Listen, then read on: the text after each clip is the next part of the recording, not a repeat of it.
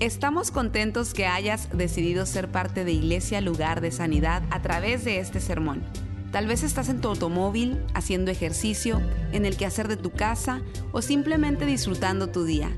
Es nuestra oración y nuestro deseo que tú recibas lo que Dios tiene para ti. Si te es posible, te recomendamos que tomes notas de lo que Dios te hable el día de hoy. Gracias Señor, ayúdanos por favor eh, a entender tus palabras. Dice tu, tu palabra misma dice que tus palabras son espíritu y son vida. Y muchas veces nosotros no podemos entender porque no estamos caminando en el espíritu. Pero ayúdanos en esta tarde a poder entender tu palabra. Ayúdanos que esta palabra nos sane, nos libere, nos, nos salve. En el nombre de Jesús lo pedimos. Amén, amén, amén. Bueno, hoy yo quería eh, continuar esta serie que comenzamos que se llama Maravilloso. Eh, estuvimos hablando de, que Él es maravilloso, eh, de que Él hace cosas extraordinarias y hemos estado usando el libro de Lucas capítulo 1 y 2 para hablar de estas cosas. Hoy vamos a hablar sobre una actitud que tenía María, la madre de Jesús, y era una actitud que yo le he puesto título atesorando y meditando atesorando y meditando. Eh, una versión más moderna dice, la que vamos a leer en un momento, que María guardaba, guardaba todas estas cosas en su corazón y pensaba en ellas. Entonces, es una historia muy bonita, es una historia muy dramática, porque eh, lo, que, lo que María nos enseña es, o sea, no tiene precio. Y yo quiero que usted conmigo nos embarquemos en esta aventura hoy de ver estos, estos, estos versículos aquí en el libro de Lucas. Eh, y, nos habla de María, esta mujer tan extraordinaria. Yo no sé si usted lo sabía, pero eh, ¿sabía usted que María tenía entre 13 y 14 años cuando todo esto le pasó? Era una muchachita muy joven, porque las normas eran diferentes en aquel tiempo. Y María también era una mujer que conocía la palabra de Dios, ella conocía el, Antiguo Testamento, ella conocía eh, las tradiciones espirituales, María las conocía.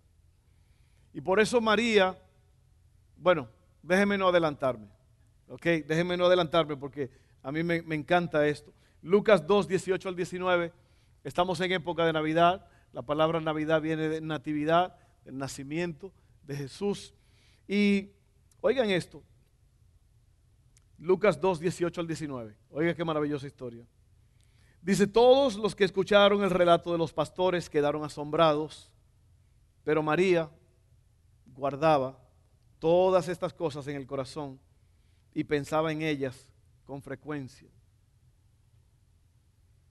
Y lo que está hablando allí es toda la historia del nacimiento de Jesús, del anuncio, del anuncio de, los ángeles a María, del anuncio de los ángeles a los pastores, del anuncio de los ángeles a Zacarías el padre de Juan el Bautista, eh, esposo de Elizabeth, que era prima de María.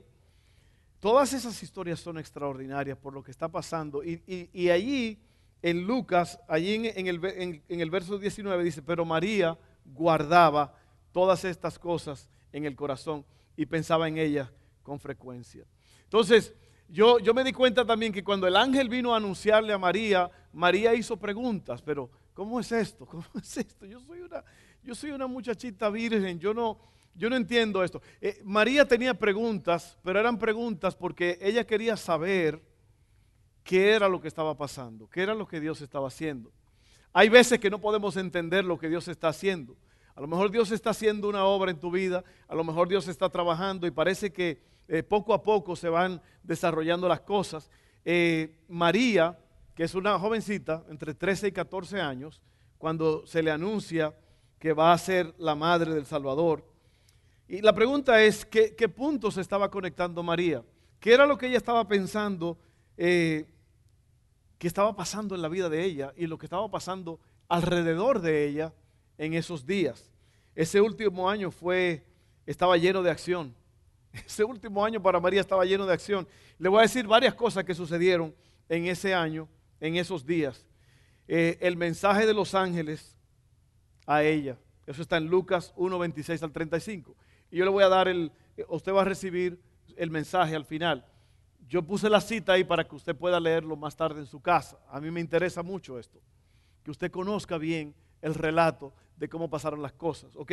Así que el mensaje de los ángeles a ella, uno, la concepción sin estar con un hombre. Concibió un hijo sin estar con un hombre. Eso, eso le pasó a María. La concepción de Elizabeth, su prima, que ya era una mujer ya mayor. ¿ok? Otro milagro, Lucas 1.35. También la reacción de Elizabeth, su prima, que era la madre de Juan el Bautista, ante su presencia. Usted recuerda que cuando Elizabeth, María fue a visitarla por tres meses a Elizabeth, que era pariente de ella, prima, aparentemente, y cuando, cuando Elizabeth la vio, que estaba embarazada de Juan el Bautista, el bebé saltó en, dentro de ella. No fue una patadita normal, aunque yo he visto que algunas de ustedes mujeres hasta se le ve el pie cuando así, ¡pum! o sea, cuando están embarazadas. ¿no? Pero dice que saltó. El bebé de Elizabeth, Juan el Bautista, saltó cuando María se acercó, que venía también embarazada. Y qué cosa tan grande, porque ahí estaba el Salvador. Uno de ellos era el que iba a anunciar que el Salvador venía, iba a preparar el camino del Señor, y el otro era nada más y nada menos que el Salvador, eh, producido por el Espíritu Santo, concebido en un vientre que nunca había tenido un bebé, nunca había estado con un hombre, virgen. Y por último, la visita inesperada de los pastores Todas estas cosas te alteran tu mundo alrededor. Piensa en eso por un momento.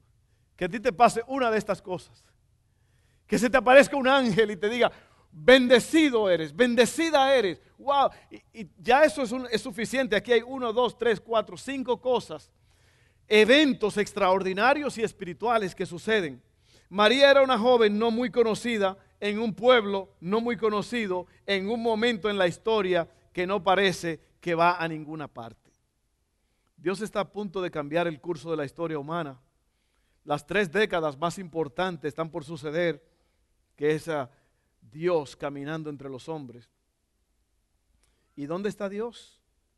Ocupándose en usar a dos humildes mujeres, una estéril y una virgen una estéril que no podía tener hijos y una virgen. María está tan conmovida por esta visión de Dios, el amante de los humildes, que ella estalla en una canción, una canción que se conoce como el Magnificat o Magnífica. Eh, otra vez, María tenía aproximadamente de 13 a 14 años, según los expertos concuerdan. Y cuando se vio presionada por esta dificultad, se dirigió a la palabra de Dios. Ella no solo creía, ella conocía la palabra. Este canto se trata de Dios, no sobre María o por lo que ella está pasando. Yo voy a leer el Magnificat de María, que es una canción de alabanza, es como un salmo, es un escrito que se hace sobre algo grande que está pasando y que elogia a Dios. Es una canción de agradecimiento que ella habla. Pero esta canción que ella ah, dice o canta, viene de 13 profecías del primer testamento, del Antiguo Testamento. O sea, María sabía lo que ella estaba diciendo. María conocía la palabra de Dios. Y en medio de esa situación tan difícil, porque a pesar de que esto era tan grande, a pesar de que, de que esto era tan milagroso, de que estaban apareciendo ángeles, Dios, el Dios, el creador del universo, Escoge a una jovencita, una muchachita de un pueblito que no era conocido por, por mucha gente. Todas esas cosas conmueven a una jovencita. Pero recuerden que también estas noticias no eran muy gratas porque María tenía un novio, José. Y recuerden que en la concepción no hay hombre. Y esta muchacha no se ha casado todavía y empieza a mostrar su barriguita. ¿Y qué va a decir la gente? ¿Usted cree que la gente no habló mal de María? ¿Usted cree que la gente no empezó a chismear? Ah, caray, mira la cansantita que se veía y mírale el barrigón. Piense por un momento en esto. Piense en la situación que se encontraba esta muchachita. Muchos milagros, muchas cosas grandes, pero a la misma vez mucha presión. Y María, en medio de todo esto, ella sabe a dónde ir, ella sabe a quién acudir. Y el canto que María canta es un canto, el Magnificat, que es una adoración a Dios, anunciando sus proezas, sus grandezas. Y yo, yo, yo sé que hay muchas mujeres jóvenes aquí en, este, en esta audiencia.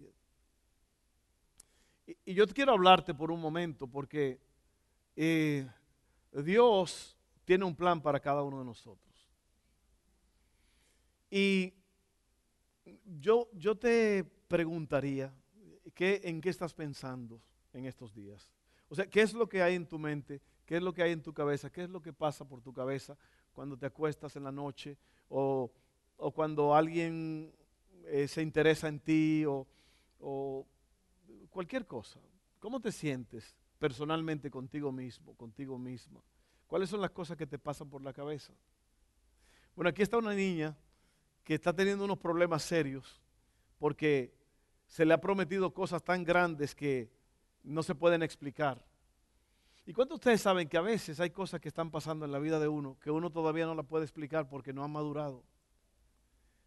Es como quien dice, eh, mucha gente a lo mejor te pregunta, gente que a lo mejor familiares tuyos, amigos, que creen que tú estás loco porque tú eres cristiano, tú eres cristiana, porque tú eres una persona que ora y tú confías en Dios. Y cuando alguien te dice algo, tú dices, vamos a orar primero. O cuando alguien está enfermo, tú dices, yo estoy orando. La gente dice, esta persona está loca. ¿A quién le está hablando? ¿Por qué cree en Dios? ¿Quién, ¿Quién dijo que Dios? Porque hoy vivimos en días peligrosos donde la gente no cree en Dios. O lo que hay los llamados cristianos ateos. Creen en Dios, pero viven como si Él no existiera. Entonces, en medio de todo esto, ¿cómo podemos nosotros presentar una respuesta o por lo menos estar cómodos con nosotros mismos. Porque yo creo que una de las cosas más importantes es estar cómodos. Por ejemplo, hay tantas cosas que nos llaman la atención en este mundo, hay tantas cosas que nos distraen, hay, tantas cosas que nos quitan el enfoque, tantas cosas, tanto para adultos como para jóvenes, como para niños. ¿Cómo puedo yo estar en una situación, en una condición, en un estado en el cual yo esté contento y tranquilo conmigo mismo, sabiendo que Dios está en control y que Dios me está siguiendo los pasos y que Dios está trabajando a mi favor.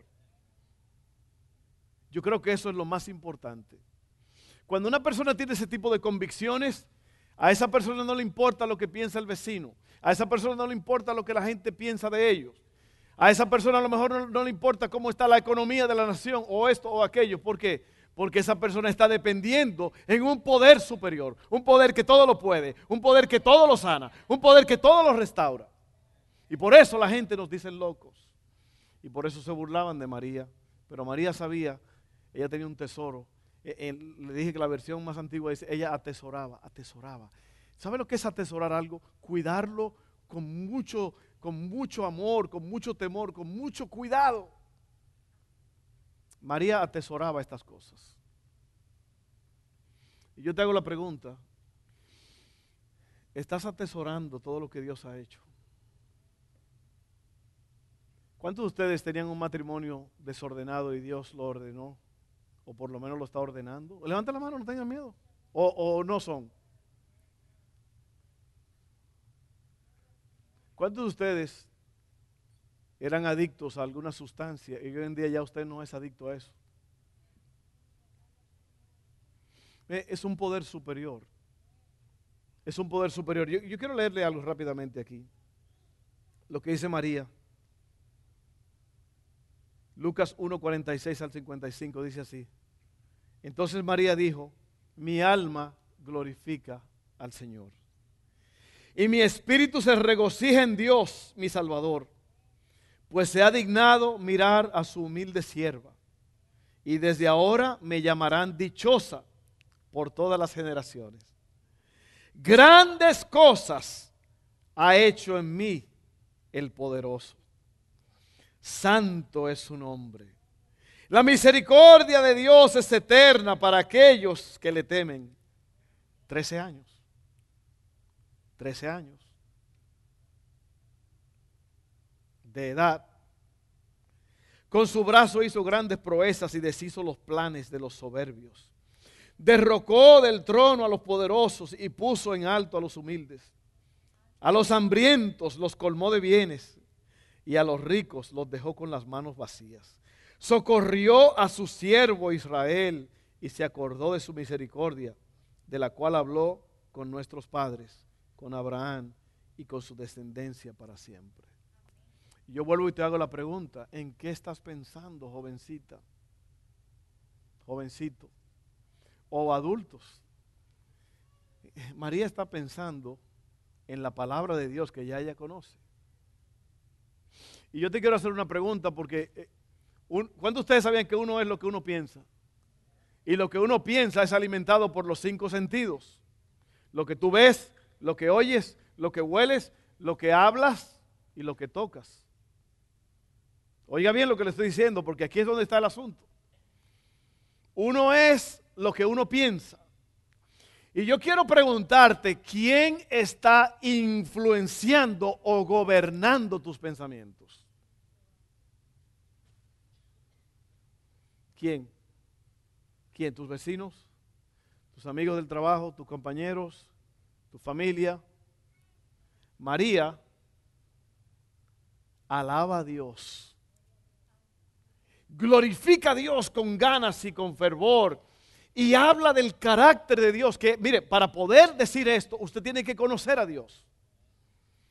Y por eso es que muchos de nosotros estamos estancados.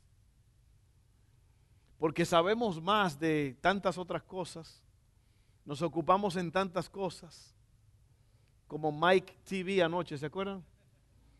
Mike TV, que todo era televisión y juegos. Hay personas que ya los deditos le hacen así sin saber andan así porque, por tantos juegos.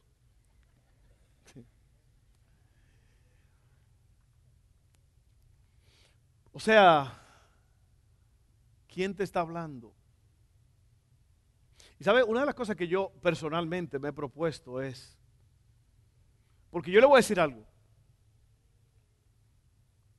Y yo hablaba con un hermano antes del servicio sobre esto. Fuera de Dios, la vida no tiene significado ni propósito. O sea, tú estás viviendo porque estás respirando, pero Dios nos creó y Dios sabe para qué fuimos creados. Y el hombre, nada más fíjese en la condición del mundo. Mire lo que la gente está ingiriendo, mire lo que la gente está tomando, lo que está viendo, lo que está fumando, lo que está eh, de lo que se está alimentando. Es porque la gente no tiene propósito. Porque cuando tú tienes propósito y dirección en tu vida, tú te vas a alimentar de cosas que van a alimentar y te van a enseñar el propósito para el cual fuiste creado. Si no, vas a estar disparando en lo oscuro. El que dispara en lo oscuro no le pega al blanco. Y la gente anda sediento. Y la gente anda hambriento de tantas cosas. Pero esta niña, esta niña que la usó Dios una niña en medio de un lugar que nadie lo conocía, en tiempos oscuros en la eternidad. Pero Dios, Dios llamó a esta muchacha. Ahora, lo que yo le decía era de mi vida personal. Una de las cosas que yo he estado pidiéndole a Dios cada mañana y cada día y todo el tiempo es, Señor, úsame. Úsame. Yo no quiero perder mi tiempo aquí en la tierra. Yo no quiero hacer cosas que no valen la pena.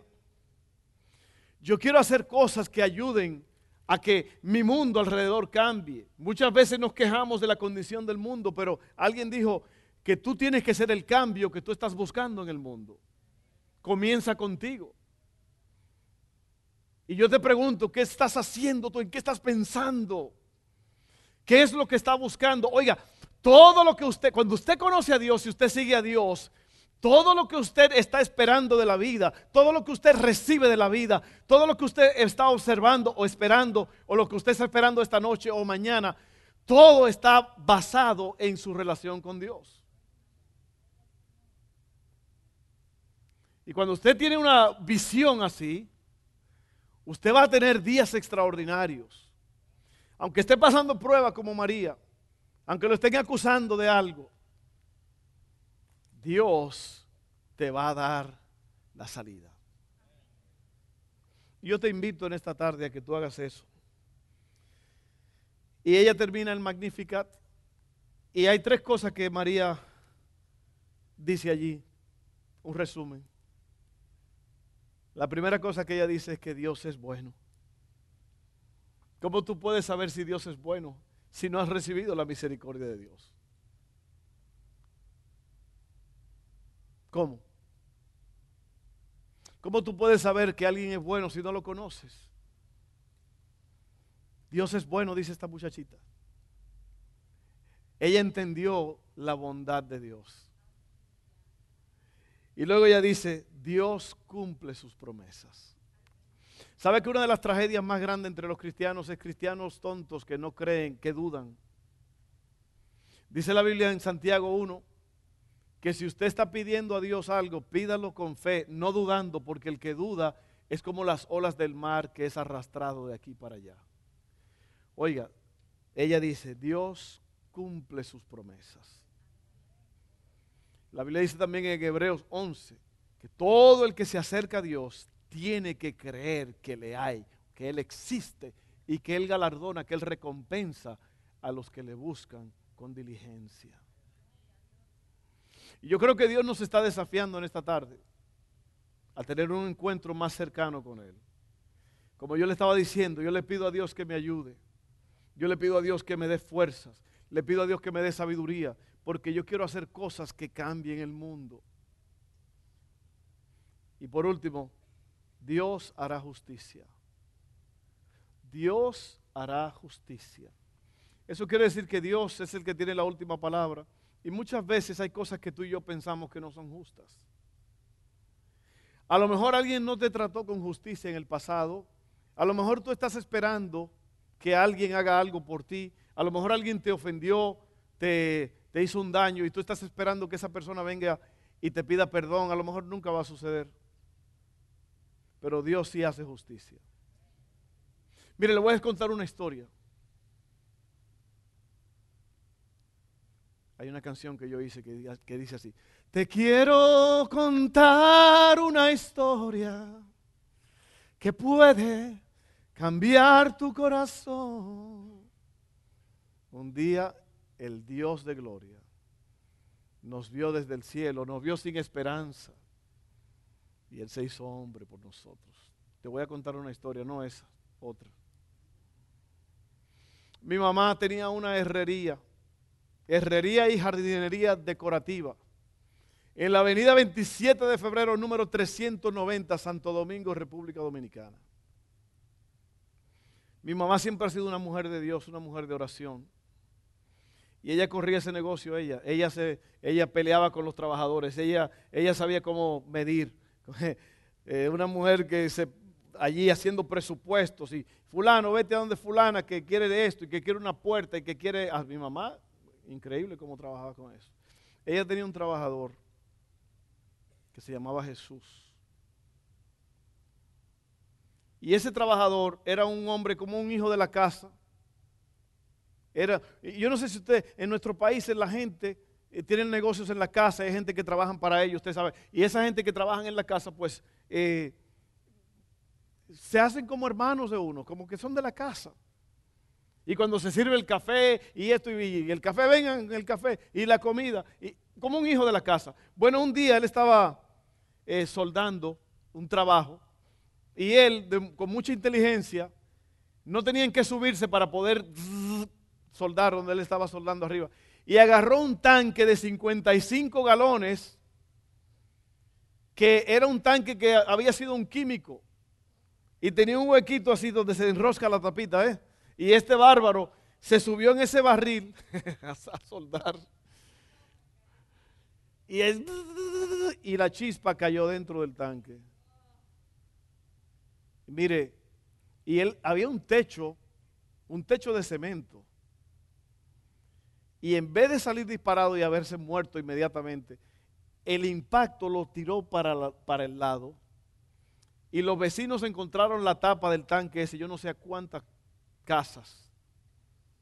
Bueno, este muchacho quedó, se le rompió la pierna y le quedó mal la pierna. donde se le cortó la herida aquí, donde se le cortó la piel, no se sanaba. Pues Jesús decidió demandar a mi mamá. Un hijo de la casa, ¿ok? Uno que mi mamá le buscaba, le buscaba medicina cuando estaba enfermo, lo estaba visitando al hospital, le llevaba comida al hospital y él decide demandar a mi mamá. Y mire, yo tenía, ¿qué tenía yo? Algunos 13 años en ese tiempo. Yo tuve un sueño que Jesús había llegado a mi casa y estaba todo en, en puros trapos, ropa rotas, sucio. Usted va a creer que así mismo llegó Jesús a mi casa un día. Y yo lo recibí enfrente de la casa. Como me lo había soñado, increíble. Y Dios me, me mostraba cosas a esa temprana edad. Y yo le hablé con él con compasión. Mi mamá no estaba, que no creo, ese día. Y él me dijo, dígame a doña Ángela que si me puede ayudar con un dinero para yo pagarle al abogado. O el abogado que está usando para demandar a mi mamá.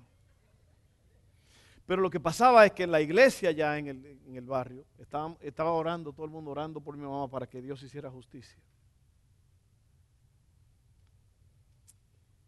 Y usted sabe que mi mamá hizo la paz con Jesús porque Jesús se enfermó muy gravemente.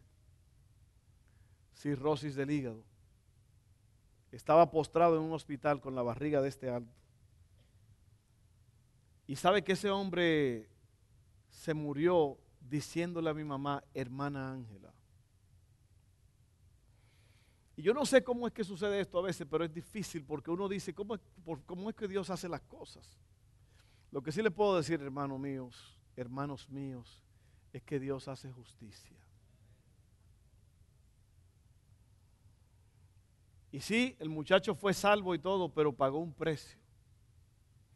Y mi mamá, yo la veía a mi mamá que se estaba consumiendo, porque una de las cosas que te consume más es cuando, porque ¿cuántos de ustedes saben lo que es una, una traición? ¿A cuántos los han traicionado? Usted sabía que se necesita un amigo para traicionar a un amigo. Porque un enemigo no tiene nada que perder. Por eso es que se llama traición, porque es alguien que tú confiabas. Judas traicionó a Jesús. El que mojaba el pan conmigo, a Jesús le dolió eso. El que mojaba el pan conmigo.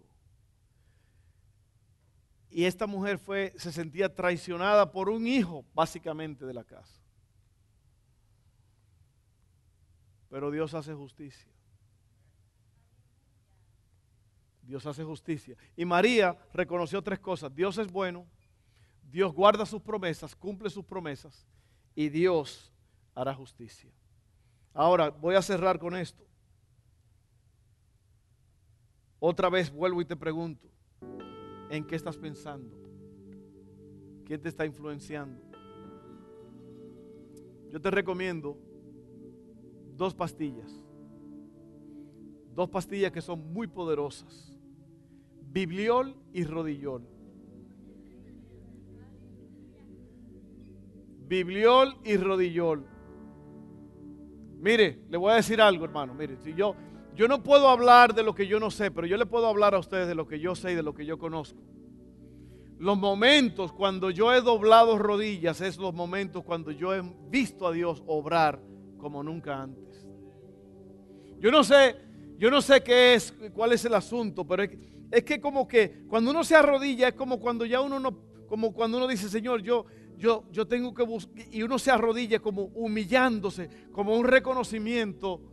Por eso el apóstol decía, doblo las rodillas ante el Padre de nuestro Señor Jesucristo.